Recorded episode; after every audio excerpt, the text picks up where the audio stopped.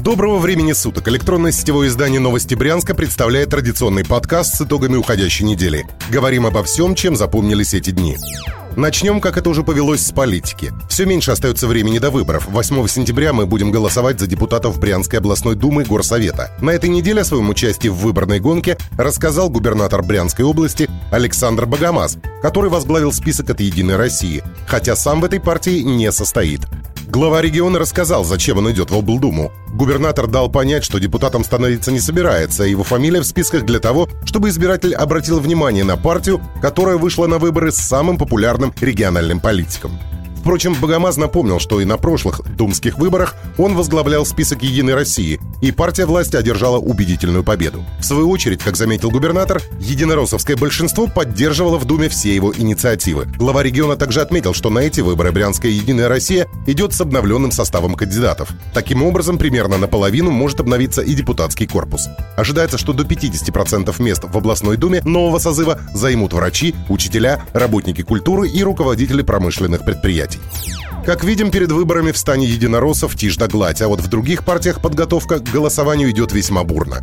Так, недели ранее стало известно о резком ухудшении здоровья лидера брянских эсеров Сергея Курденко. Говорилось, что у него повысилось давление, и это потребовало госпитализации. На этой неделе из Москвы в Брянск прибыла группа из центрального аппарата партии «Справедливая Россия», чтобы не только справиться о здоровье Курденко, но и решить судьбу иска. Напомним, что по заявлению Курденко в суде было оспорено заверение предвыборного списка Брянского отделения Родины. Сейчас эта партия, в свою очередь, борется за участие в выборах, и в понедельник слушания состоятся уже в Верховном суде. По той же причине с брянских выборов были сняты и кандидаты от партии коммуниста России, которые также предпринимают попытки восстановиться на выборах. Небольшой скандал потряс и брянское отделение ЛДПР. От них после успешной регистрации кандидатов ушел известный брянский музыкант Сергей Лаленков. О своем выходе из предвыборной гонки сообщил он сам, заметив, что у него оказалось темное прошлое, и с такой анкетой в депутаты никак нельзя. Какие именно грехи есть у музыканта, он не уточнил. Однако в открытом доступе есть сведения о долгах Лаленкова, которые с него взыскивают судебные приставы.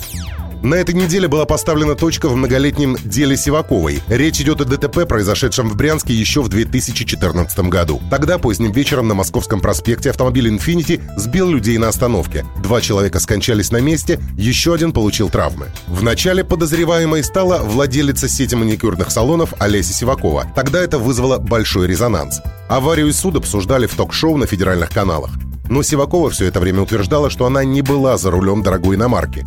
И вот спустя несколько лет экспертиза и новое следствие подтвердили невиновность Сиваковой. Оказалось, что за рулем в момент аварии находился ее знакомый Сергей Дзюба. Финалом многолетнего разбирательства стали 6 лет лишения свободы, которые Дзюба проведет в колонии поселения. О других новостях расскажем коротко. Жители Брянска определились с теми территориями, которые они хотят вынести для благоустройства в 2020 году. Согласно опросам, жители областного центра выступили за срочную реконструкцию сквера у завода «Литий», части набережной от Славянской площади в сторону Черного моста, а также площади напротив вокзала Брянск-Орловский. Ожидается, что эти места благоустроят в 2020 -м.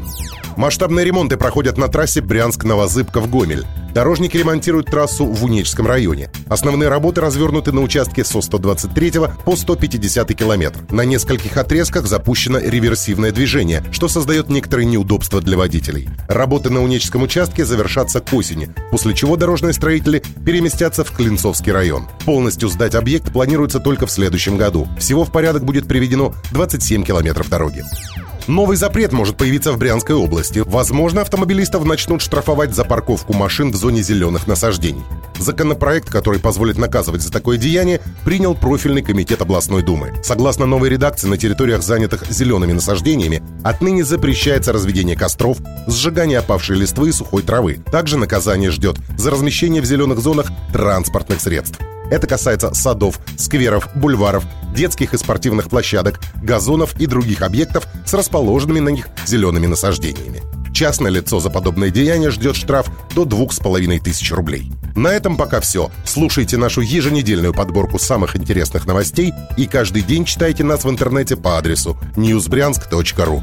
Будем жить, будут новости.